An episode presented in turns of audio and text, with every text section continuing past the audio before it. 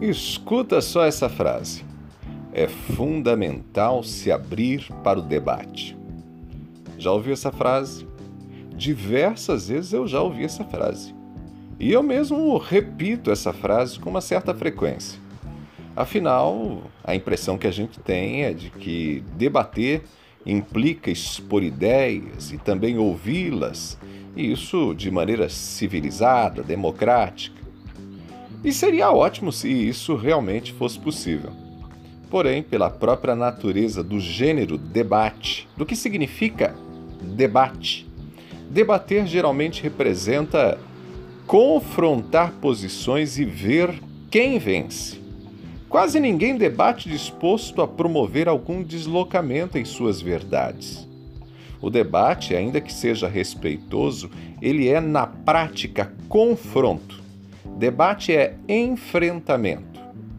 Nos dias atuais, a defesa que muita gente faz da necessidade de se abrir para o debate, na prática, não significa abertura para o diálogo, e o diálogo é o que realmente importa disposição para ouvir o outro, compreender suas razões e, ainda que não ocorra mudanças nos posicionamentos de uma das partes, manter o respeito, a civilidade e até a amizade. Mas não é isso que acontece, não. Lamentavelmente, geralmente, quando as pessoas dizem é preciso abrir-se para o debate, quando as pessoas dizem isso, o que elas querem falar é: é necessário se abrir para perceber que os meus argumentos estão certos e você está errado.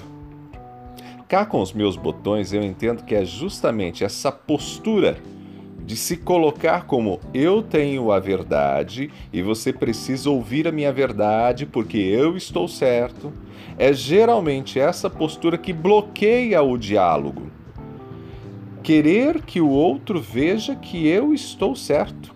Na prática, é isso que desejamos.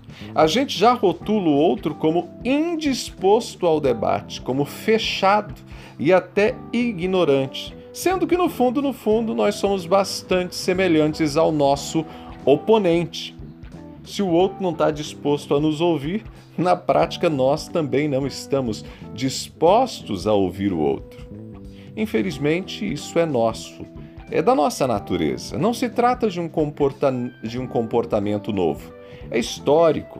Raras vezes o homem, a mulher, raras vezes a pessoa, o ser humano, se dispõe efetivamente a dialogar, a refletir, a reaprender, a mudar ou respeitar quem tem outra visão do mundo e da própria vida. Então, ó, escuta aqui o prof. Meu convite para você hoje é Abra-se para o diálogo.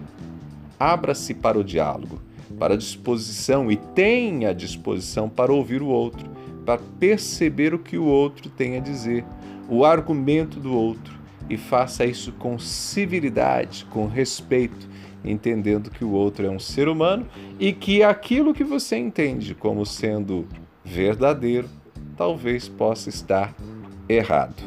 Eu sou Ronaldo Neso e se você quer me acompanhar nas redes sociais, vai lá no Instagram.